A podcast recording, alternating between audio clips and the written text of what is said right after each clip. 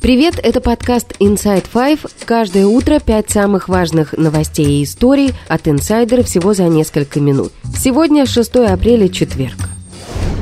История первая. Отец тульской школьницы, нарисовавшей на уроке антивоенный рисунок, Алексей Москалев, пропал. Напомним, он был задержан 30 марта в Беларуси после того, как перед вынесением ему приговора в два года колонии за дискредитацию армии сбежал из-под домашнего ареста. Адвокаты не могут связаться с Алексеем уже больше недели. Об этом инсайдер рассказал адвокат Владимир Бельенко, который приехал в СИЗО Тулы, но не обнаружил там подзащитного. Я с ним связывался, я его видел на суде 27 марта. После этого я его не видел, с ним не общался. Я звонил в СИЗО Тулы пятницу. Мне сказали, что вроде его пока не привезли, э, и вроде можно как бы позвонить в понедельник. В понедельник я позвонил, мне сказали, что такую информацию мы по телефону не даем. Если вы хотите что-то узнать, приезжайте лично. Поэтому я приехал. В данный момент его там нету. Вечером 4 апреля о пропаже Москалева заявил адвокат Дмитрий Захватов, который поддерживал с ним контакт. По его словам, Москалева увезли в неизвестном направлении, и с тех пор тот не выходил на связь. После того, как Алексей был арестован, его дочь Маша оказалась в приюте. Москалев – отец-одиночка. Правоохранительные органы заинтересовались семьей после того, как Маша в школе нарисовала антивоенный рисунок, о чем донесла учительница. Вскоре у семьи начались обыски. Накануне омбудсман по правам ребенка Мария Львова-Белова заявила, что Машу забрала из приюта мама. За день до этого та же Львова-Белова говорила, что девочки будут искать замещающую семью, и ее не отдадут матери, которая отказалась забирать дочь после ареста бывшего мужа и собственноручно написала заявление о помещении ребенка в приют приют. На связь с Машей мать не выходила, а ее воспитанием не занималась двух лет. Газета «Тульские известия» накануне опубликовала совместные фотографии Маши и ее матери. Это издание принадлежит правительству региона.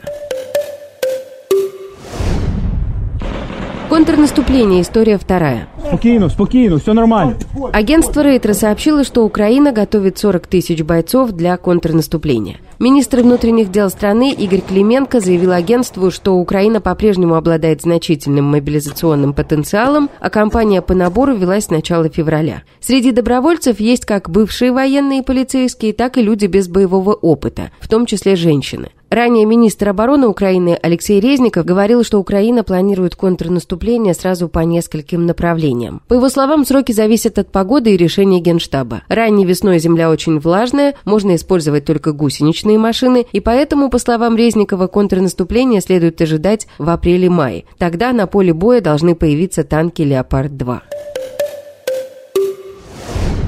История третья. Дружба без границ. Китайский посол при Евросоюзе Фу Цун дал интервью «Нью-Йорк Таймс», в котором прозвучали неожиданные заявления. Посол сказал, что Китай не признает аннексированные Крым и Донбасс российскими территориями, а также не поставляет Москве оружие и не планирует этого делать. Кроме того, китайский посол сказал, что заявления российского и китайского лидеров о дружбе и сотрудничестве неверно интерпретируют. Слова о безграничной дружбе между Москвой и Пекином являются не более чем риторикой. Как отмечали сразу несколько экспертов в своих материалах для «Инсайдер», визит Си Цзиньпина в Москву не принес каких-либо откровений. Важных документов документов подписано не было, газовые проекты России Китай поддерживать не стал. А сам тот факт, что до сих пор Китай продолжает дистанцироваться от поддержки России и пытается выстраивать имидж миротворца, скорее указывает на то, что Путину не стоит надеяться на то, чтобы сделать Пекин своим союзником.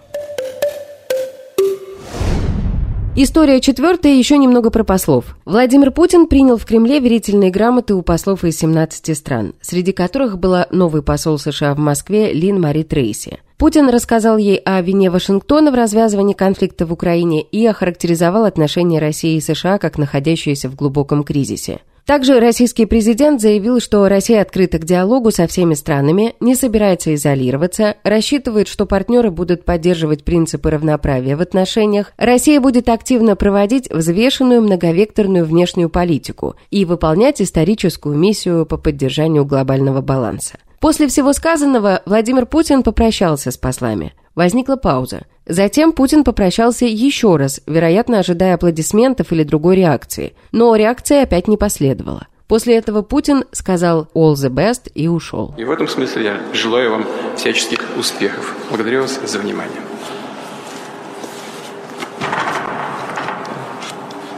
Все. На, на, этом, на этом, к сожалению, церемония у нас заканчивается, потому что санитарные ограничения до сих пор действуют. Нам не удастся с вами э, поговорить лично, но в ходе вашей работы, уверен, такая возможность еще неоднократно представится. Всего вам самого доброго. Благодарю вас. Все хорошо. All the best. Секретный отпуск. История пятая. Премьер-министр России Михаил Мишустин с 8 по 14 августа прошлого года находился в секретном отпуске, который обошелся предположительно в 40 миллионов рублей. Пока Мишустин отдыхал, пресс-служба правительства публиковала так называемые консервы. Это сделанные заранее записи встреч, создавая иллюзию того, что глава Кабмина работает. О тайном отпуске Мишустина, который тот провел на Алтае, Центру досье рассказал офицер ФСО Глеб Каракулов, в октябре покинувший службу и бежавший за границу. Вместе с тем он допустил, что отдых мог быть оплачен не из бюджета, а стал подарком Мишустину от владельцев курорта, который принадлежит структурам, близким к бизнесмену Сулейману Керимову. И это все на сегодня. Вы слушали подкаст Inside Five.